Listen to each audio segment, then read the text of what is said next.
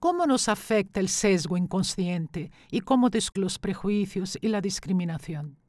Son los temas que se unen a los episodios 9 y 10 de la serie Pequeña Charla Aguda, producida por la Asociación Mujeres por la Paz, con texto de Vera Vieira y narración de Carolina Monserrat. Asociación Mujeres por la Paz es una ONG feminista fundada en 2003 y legalizada en 2008, con sede en la ciudad de San Paulo, con el objetivo de promover la equidad de género, basada en el concepto ampliado de paz, Resolución 1325 de la ONU, y en la metodología de educación popular feminista. Fue concebida, fundada y es presidida por Clara Scharf, quien en 2021 cumplió 97 años. Vera Vieira es directora ejecutiva desde 2008. Según ONU Mujeres, los sesgos inconscientes son preferencias que se esconden en el inconsciente y que influyen en las actitudes, percepciones, juicios y acciones de las personas sin que se den cuenta de que están dando ventaja a un determinado aspecto. Es necesario avanzar en el arduo proceso de desconstrucción diaria de la discriminación entre las personas, especialmente sexista, racista y LGBT-fóbica. Estos son los factores que influirán en gran medida en las asimetrías de poder y oportunidades en el transcurso de la vida, impidiendo el avance de la lucha para la conquista de una sociedad pacífica, justa y equitativa. Para eso es necesario identificar las barreras invisibles que influyen en el día a día en las principales redes de relaciones, como la escuela, la familia, la iglesia, los medios de comunicación, teniendo en cuenta principalmente el sesgo inconsciente, que es el causador invisible del prejuicio. Además de las desigualdades de poder y oportunidades entre las personas, tales asimetrías son responsables de estadísticas alarmantes de violencia contra mujeres y niñas, agresión, violación, asesinato, feminicidio, incluidas las marcas de identidad racial y de género en estas víctimas. Estas estadísticas se detallan en el podcast 7. Nadie nace con prejuicios y tendencia a la discriminación. Es una construcción social que se ve reforzada por la cultura y se ha mantenido históricamente en diferentes ámbitos de la vida pública y privada, como la familia, la escuela, la iglesia, los medios de comunicación, las redes sociales, etc desde hace tiempo cuando se da cuenta de que es más difícil desagregar un prejuicio que un átomo, todo indica que Einstein estaba poniendo en jaque las fuerzas subjetivas con las objetivas. En general, se puede decir que el prejuicio es la teoría de la desigualdad y la discriminación es su práctica. El prejuicio es cualquier opinión o sentimiento concebido sin un examen crítico es un sentimiento hostil asumido como una consecuencia de la apresurada generalización de una experiencia personal o impuesto por el entorno. Es intolerancia contra los pobres, las mujeres, los negros, los homosexuales, los travestis, las personas trans, los indígenas, las personas con discapacidad, los migrantes.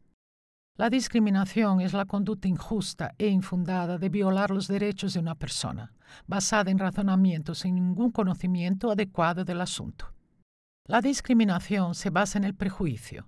Según el Diccionario de Pensamiento Social del siglo XX, el prejuicio y la discriminación se refuerzan mutuamente. Cualesquiera que sean las causas, el aumento de las hostilidades, los estereotipos negativos y las actitudes de distancia social conducen a un resurgimiento de la discriminación, incluida la exclusión y la segregación impuesta. En una secuencia recíproca, una mayor discriminación conduce a un prejuicio más profundo e intenso. En resumen, la discriminación engendra y refuerza los prejuicios. El prejuicio crea una base para la discriminación y su racionalización.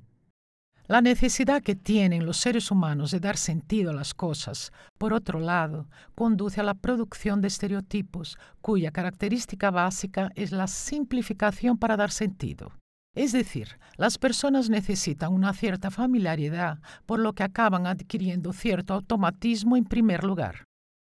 Como se puede ver, los estereotipos funcionan como pauta en nuestra vida, pero deben ser temporales, ya que su dominio en la mente humana puede impedir la apertura al conocimiento de la otra persona. Una persona que toma drogas, un homosexual, una persona negra, una mujer, un judío, una persona del tercer mundo, ciertamente son seres humanos que van mucho más allá del estigma que los acecha. Los prejuicios están estrechamente relacionados con los estereotipos. El prejuicio es la categoría de pensamiento y comportamiento cotidiano con carácter momentáneo, superficial y genérico. El pensamiento cotidiano también implica comportamiento. Por un lado, asumimos estereotipos, analogías y esquemas que ya han sido elaborados, y por otro, no son impuestos desde la infancia, lo que desencadena una relación afectiva con ellos. Según Bakhtin, la fórmula estereotipada se adapta en cualquier lugar al canal de interacción social que le está reservado, reflejando ideológicamente el tipo, estructura, objetivos y composición social del grupo. Partiendo de la observación de que la realidad se construye a partir de aspectos objetivo y subjetivo, el ejercicio de la atención a las consecuencias de los mensajes discriminatorios es tarea de quienes buscan promover la ciudadanía para un mundo mejor, con valores éticos, equidad y justicia social.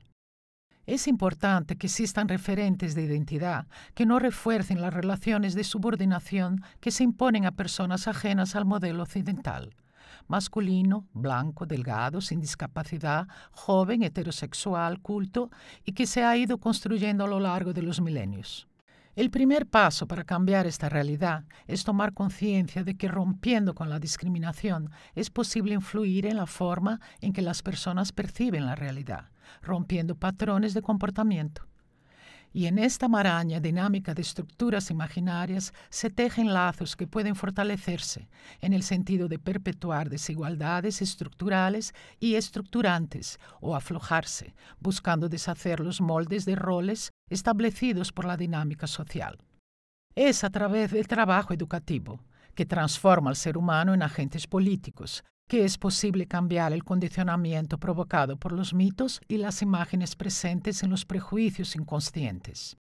Necesitamos una mirada de respeto a la diversidad y pluralidad, lo que significa estar atentos para ver si nuestras actitudes y la de los demás están reforzando el prejuicio entre personas que son diferentes por sexo, clase social, raza, etnia, orientación sexual, identidad de género, edad, religión, nacionalidad.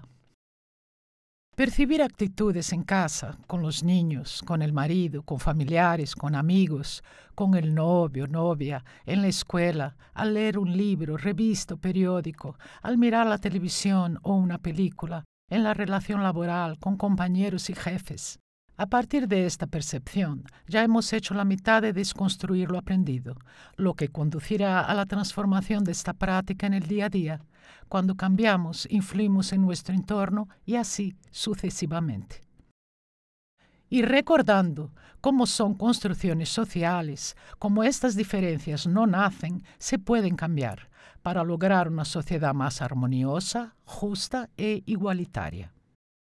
Terminamos aquí con la serie de podcasts Pequeña Charla Aguda que fue una continuación del Foro Feminista de América Latina promocionado por la ONG International Peace Women Across the Globe, Mujeres por la Paz alrededor del mundo. Esperamos haber contribuido con información al difícil proceso personal de desconstrucción de estereotipos discriminatorios hacia la conquista de una sociedad con justicia y equidad.